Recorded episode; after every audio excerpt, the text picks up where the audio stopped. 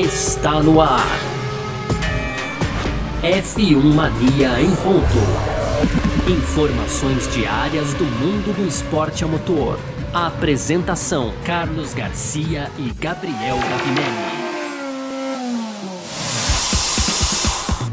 Muito bem, então, valeu demais pela sua presença, valeu você que tá ligado com a gente por aqui. Mais uma edição do nosso podcast F1 Mania em Ponto no ar para você. Lembrando sempre que esse é um conteúdo do site f1mania.net. Quer ficar ligado em tudo que rola no mundo do esporte a motor? Entra lá f1mania.net, tá bom? Então segue a gente nas redes sociais também, Twitter, Facebook, Instagram, sempre procurando por site F1 Mania. Aproveita para se inscrever lá no nosso canal do YouTube, aquela coisa toda, ativar notificações, ativa as notificações aqui no seu agregador de podcast também.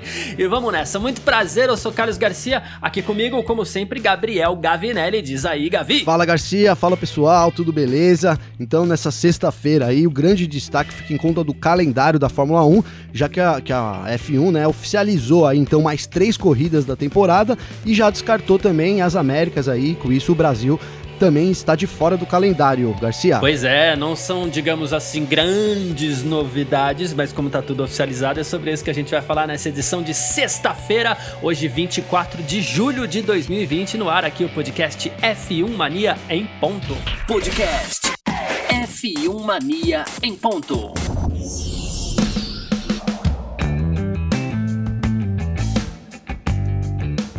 Pois é, agora é oficial, né? A gente passou boa parte da semana falando sobre isso, né? E agora é oficial. A Fórmula 1 vem buscando remodelar o seu calendário, adaptar o seu calendário a essa realidade mundial triste, pesada, que a gente fala todo dia aqui, que é essa pandemia do, da Covid-19, e que cancelou muitas corridas, adiou outras, mexeu com tudo, mexeu com a organização, na verdade, de todos os esportes pelo mundo inteiro, cancelou Olimpíadas, adiou Olimpíadas, na verdade, e por aí vai. A Fórmula 1, claro, não é diferente, e conforme a gente veio adiando, é, adiando aqui nessa semana, adiantando no meio dessa semana, a Fórmula 1 oficializou hoje é, o seguinte. Grandes prêmios nas Américas, tá? Então a gente tá falando aqui de Canadá, Estados Unidos, México e Brasil estão oficialmente cancelados. Não teremos provas nestes países em 2020 tá? Em compensação, mais três provas na Europa que vem sendo, que vem sendo usada aí para compor o calendário desse ano. Três provas na Europa foram oficializadas, então a gente está falando da prova em Imola, que vai receber o Grande Prêmio de Emília Romana. é, temos Bonito a nome, prova. Né? Bonito, bonito. Eu tô com saudade de San Marino, mas vamos lá. Tem também a prova em Nürburgring, que vai receber o Grande Prêmio de Eiffel e também o Grande Prêmio de Portugal em Algarve. Então agora tudo oficial, né? É isso, né?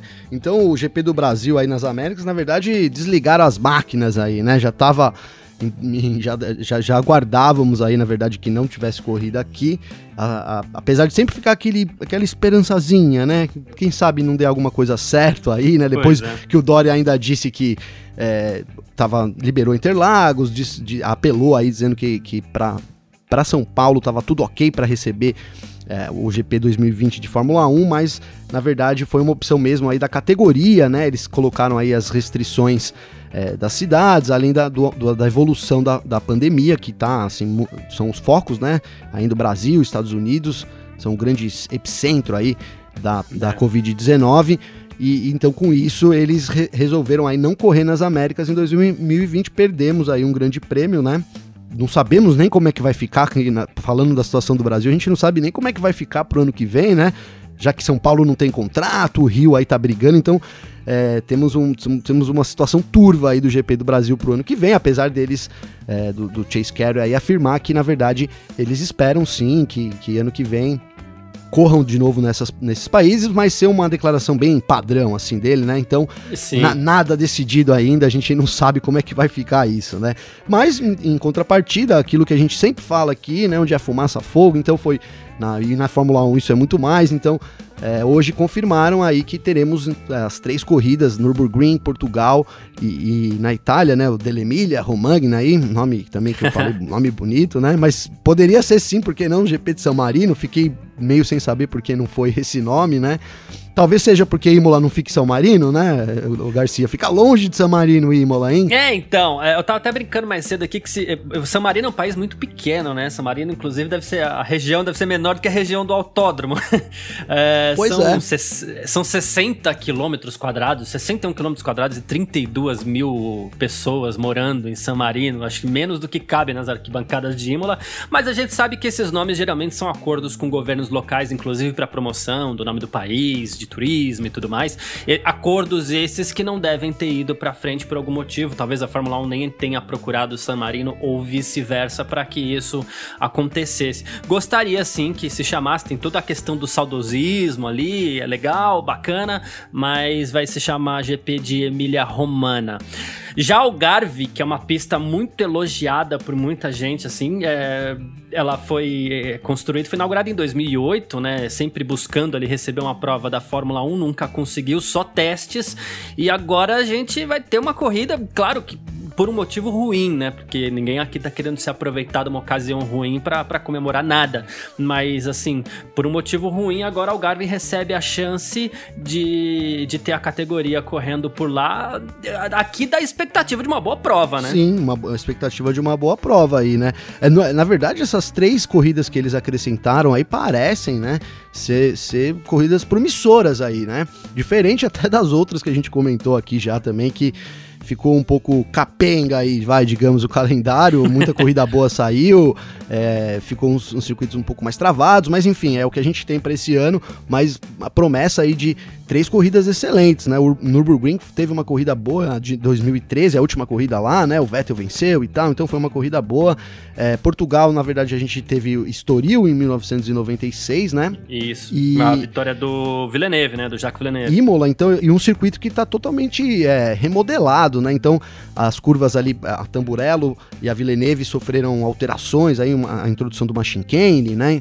Então também, uhum. é, na verdade, assim, vai ser uma prova, é, apesar da Fórmula 1 já ter corrido lá antes, é uma prova inédita, né? Vai ser um circuito, um traçado inédito aí, e os carros novos, totalmente diferentes. Então, assim, é, não dá, não dá para prever nada, não dá nem para esperar nada, por enquanto também, de, de, dessas corridas que a gente não, não tem aí, que são corridas é, fora do. Fora fora do calendário, vamos dizer assim, né? Que, que, que, eles acabaram optando por essas três aí, que a gente não, não tem o costume de ver, né? Principalmente os mais novos aí, é, nunca viram corrida nesses lugares aí, mas vão ter oportunidade de ver agora, então, em 2020. A gente chegou a receber grande prêmio, é, corrida em Imola, né? Que foi o grande prêmio de San Marino, até 2006 ainda, que foi a vitória do Schumacher com a Ferrari, né? Ali no, no, no ano que o Alonso acabou sendo campeão, então a gente ainda teve corrida... Bastante, por... né? Bastante, é, né? É, até que teve teve, mais 12 anos aí de corrida em Imola, então é, é, depois do acidente do Ayrton. Aliás, é, não tem como a gente fugir dessa marca, né? Dessa imagem que Imola deixa principalmente para os brasileiros ali, que foi onde aconteceu o acidente fatal do Ayrton Senna em 1994, ali na Tamburello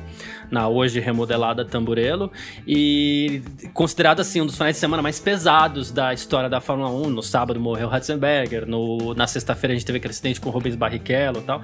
E Imola volta agora tentando passar uma outra imagem para uma imagem mais de esperança, né? Tipo, ó, estamos aqui para tentar salvar esse calendário da Fórmula 1, né? Ela entra de um, de um jeitinho um pouquinho diferente, mas num momento tenso também, né? É, então, ele é com certeza. É apesar de não ter saído assim, né? Mas assim, ficou essa impressão e todo mundo tem essa marca de Imola, né? É, Imola até tem aquela praça em homenagem ao Ayrton ali. É uma, uma, uma, a gente tem um vídeo no YouTube, quem tiver curiosidade procura lá.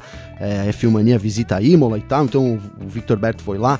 É realmente assim, muito é, comovente toda a atmosfera que Imola traz, né? Uhum. Mas eles, é, é o que você falou, esse ano ele entra numa perspectiva diferente, meio que de salvador da pátria, né? Eles estão todos tentando ajudar aí a Fórmula 1, na verdade, a receber corridas, né? A gente não sabe financeiramente até que ponto está envolvido, mas o, o, rumor aí, o que, o que pinta é que, na verdade, a, é, a maioria dos circuitos estão cedendo para a Fórmula 1 realizar sim, corridas, né? Sim.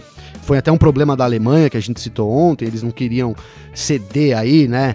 É, o circuito sem, sem, sem nenhum. sem ter nenhuma grana de volta, falando. É, né?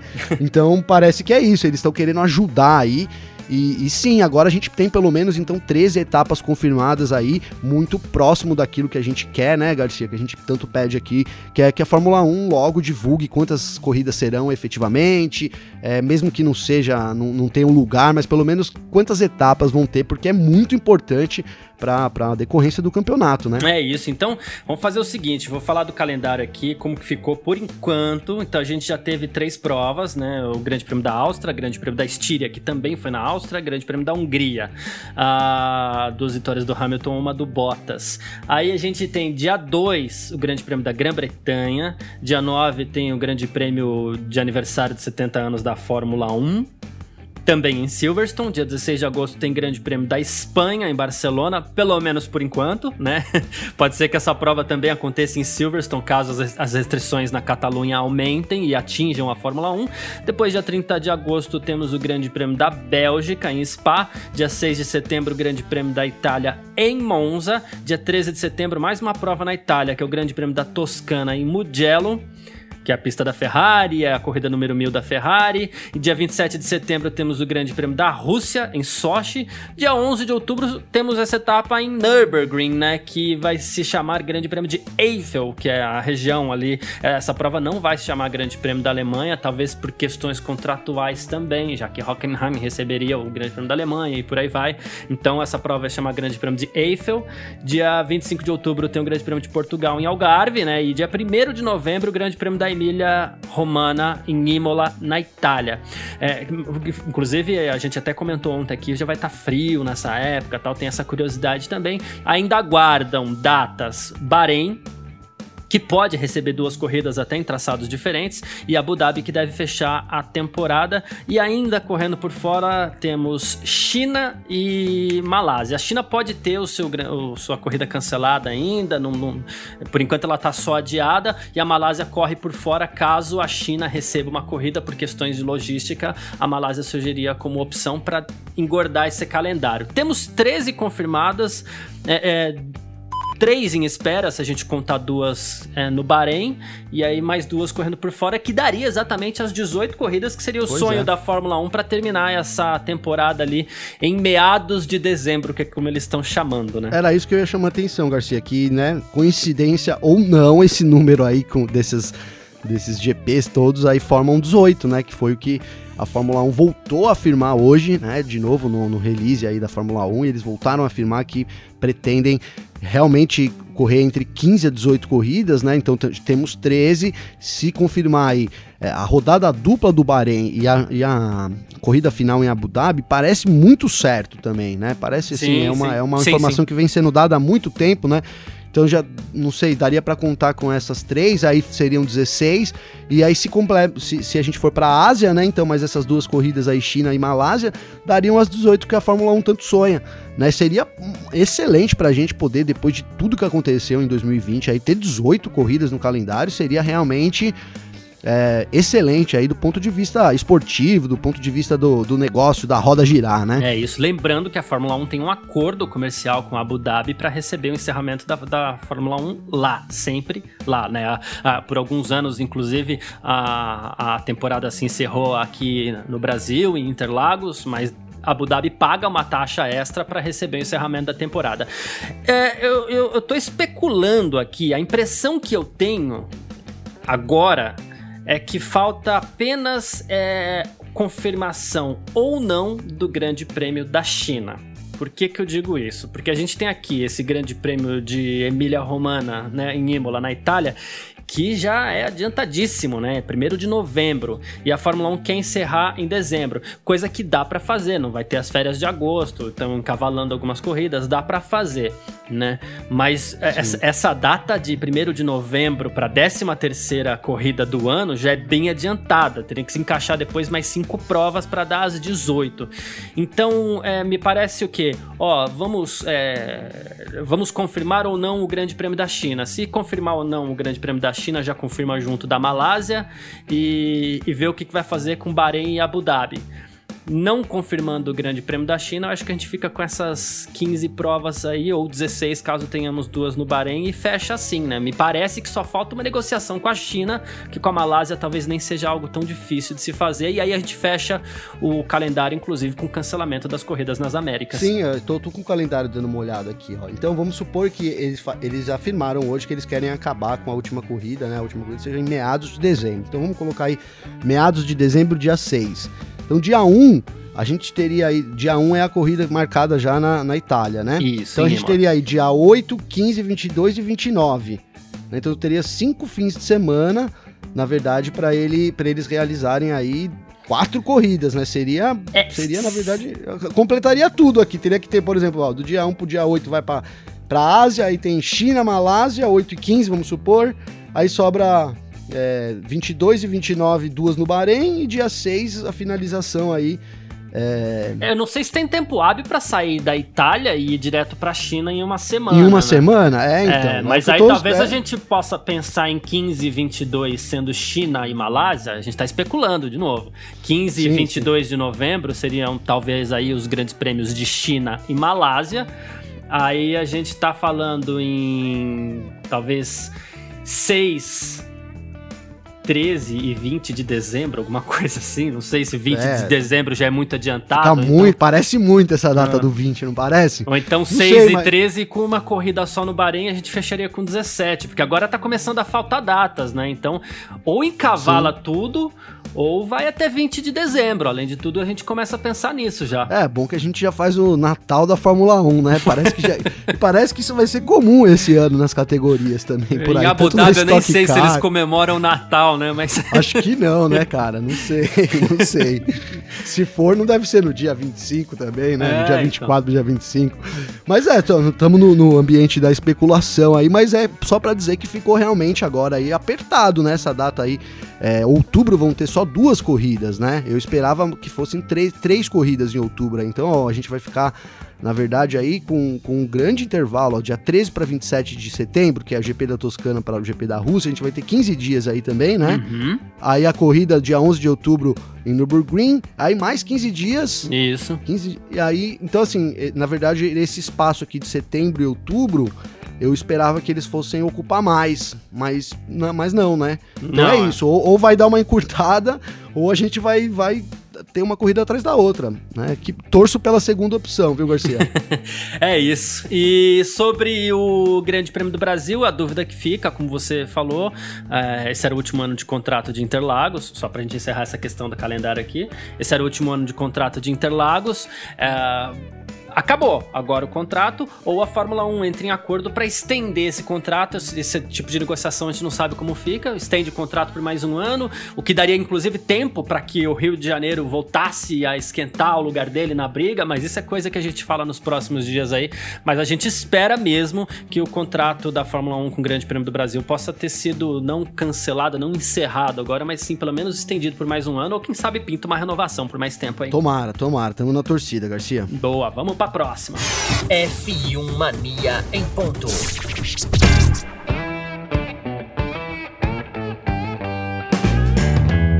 Enquanto seguem as negociações aí para que se defina o calendário para essa temporada de 2020, os pilotos, os pilotos seguem negociações aí também para saber onde eles vão correr no ano que vem, né?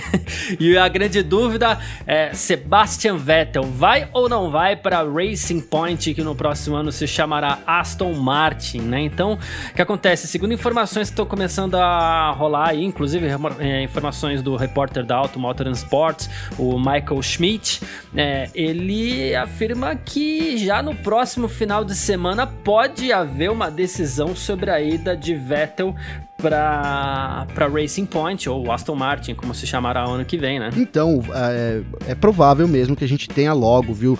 Tudo indica aí, o cheiro é de que Vettel vai logo para Racing Point, porque é, é, são muitas notícias, a notícia tá quente aí, tá pintando e cada vez as notícias se aproximam mais, o, aproximam mais o Vettel aí da Racing Point.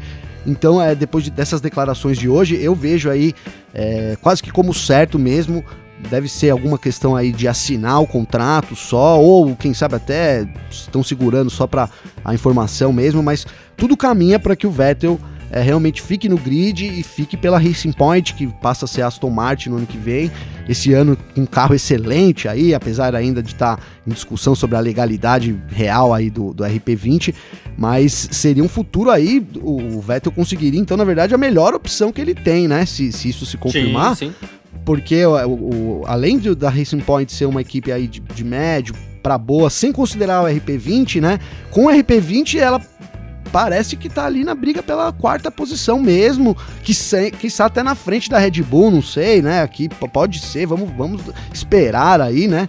É, eu acho que o, o, a dupla da Racing pode estar com um destaque ali um pouco comparado ao álbum e tal, mas aí o Vettel vai assumir o melhor lugar que ele tem que ele poderia na Fórmula 1 e era o que a gente esperava também, né? Pelo menos eu aqui, eu acabei falando em outros programas que acreditava que se o Vettel mostrasse que ele quer realmente ficar, que ele tem força para ficar, que ele tem velocidade, não faltariam nomes aí para abrigar ele, digamos assim, né? E aí ele foi pro melhor lugar, né? Já que, que seria a Racing Point.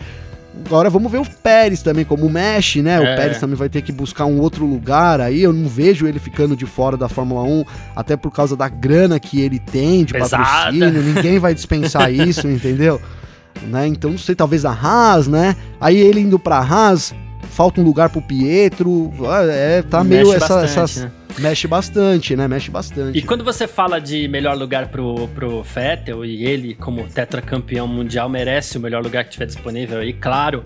É, é até curioso, o Berger, né? O Gerhard Berger, ele diz que acredita que o Vettel encontrou a sua antiga forma novamente.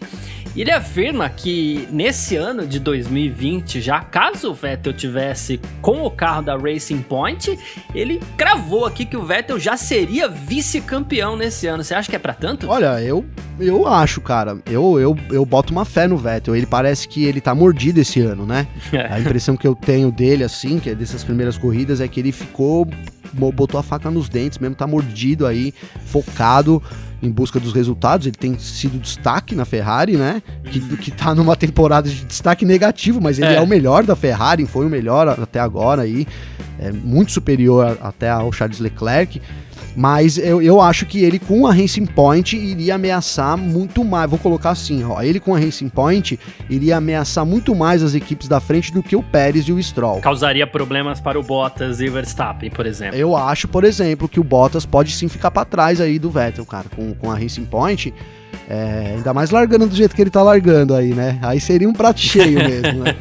é verdade. E você chegou a dizer, inclusive, você chegou a soltar uma nota essa semana que o Vettel já teria, inclusive, é, é, recebido uma proposta de contrato, né, da, da Racing Point. Sim, foi por isso que eu até falei que acho que esse, esse contrato tá até assinado. Na minha visão, esse contrato já eles já assinaram aí, já chegaram num acordo, então falte talvez a assinatura no papel, mas assim, chegaram num acordo e aí eles estão tão agora definindo qual vai ser o momento certo de, de soltar isso, né? Até porque a Racing Point está aí na briga, né? Se você soltar agora que o Vettel vai entrar, vai entrar no lugar do Pérez, talvez isso atrapalhe a equipe no decorrer da temporada, né? Eu vejo isso.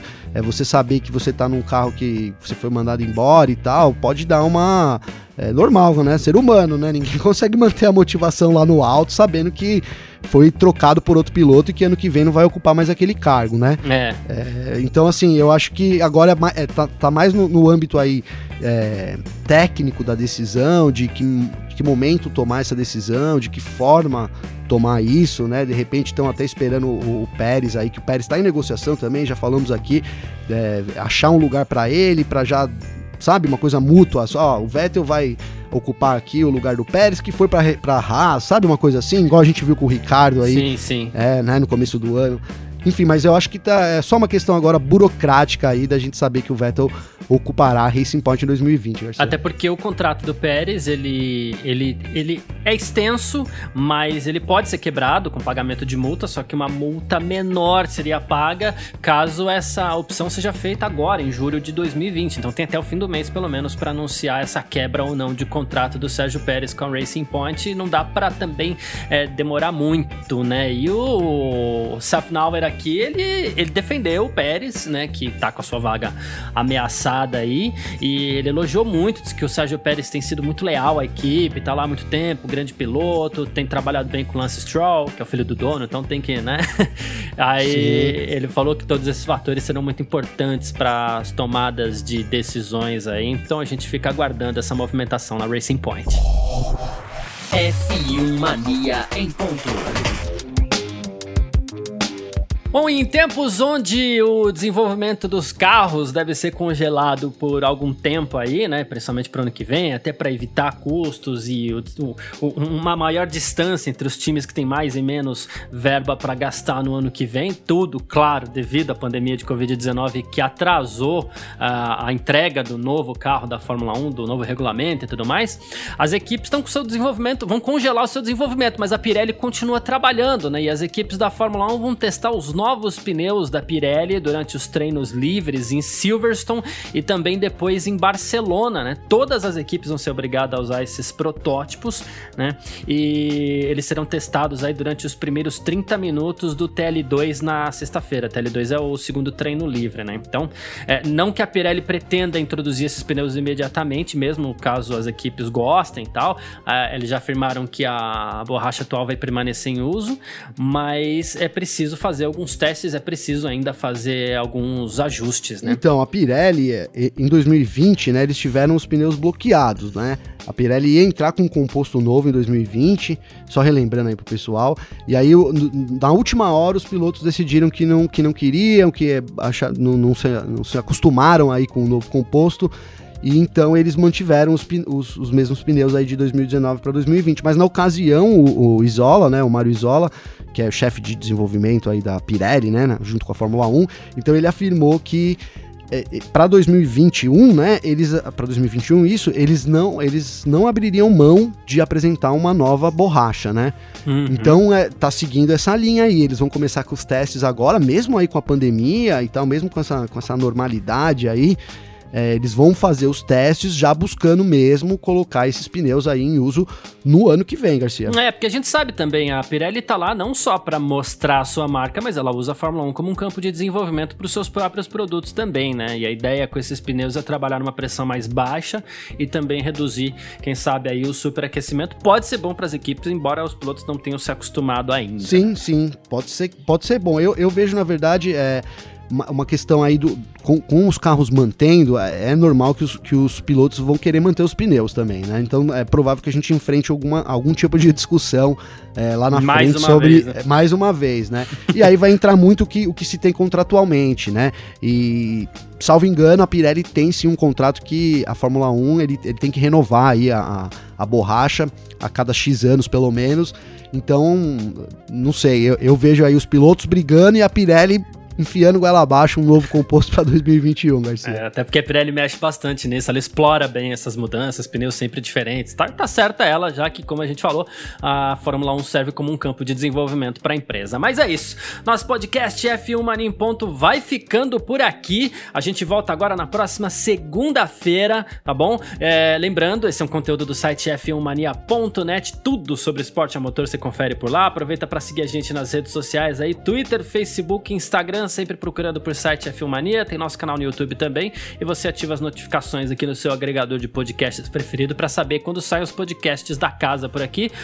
E agora, para você, Gabriel, aí, um bom final de semana, né? Sem Fórmula 1 dessa vez, mas com a abertura da, do brasileiro de Stock Car também em Goiânia no próximo domingo. Então, vai ter automobilismo pelo mundo inteiro aí, claro, vai ter bastante corrida, tá pra gente curtir, mas uh, um respiro da Fórmula 1, né? É, um respiro da Fórmula 1 mas o trabalho permanece com a Stock Car, né? Essa semana, então, essa bem lembrado aí, essa temporada da Stock Car aí começa, vai, promete começar com tudo aí, muitas alterações, então estamos ansiosos aí pelo, pela qualificação do sábado, as duas corridas no domingo. Né, eu agradeço a participação de hoje, Garcia. Tamo junto, viu? É isso. Para quem quiser saber mais sobre a abertura da Stock Car, pode ouvir a nossa, a nossa edição de ontem aqui do F1 Mania em Ponto, que a gente conversou com o Alexander Grunwald, ele que é o responsável aí pelas mídias digitais da Stock Car e também o dono do canal Fórmula Grum no YouTube. A gente volta segunda-feira. Um ótimo final de semana para você. Valeu e abraço. Informações diárias do mundo do esporte a motor. Podcast F1 Mania em ponto.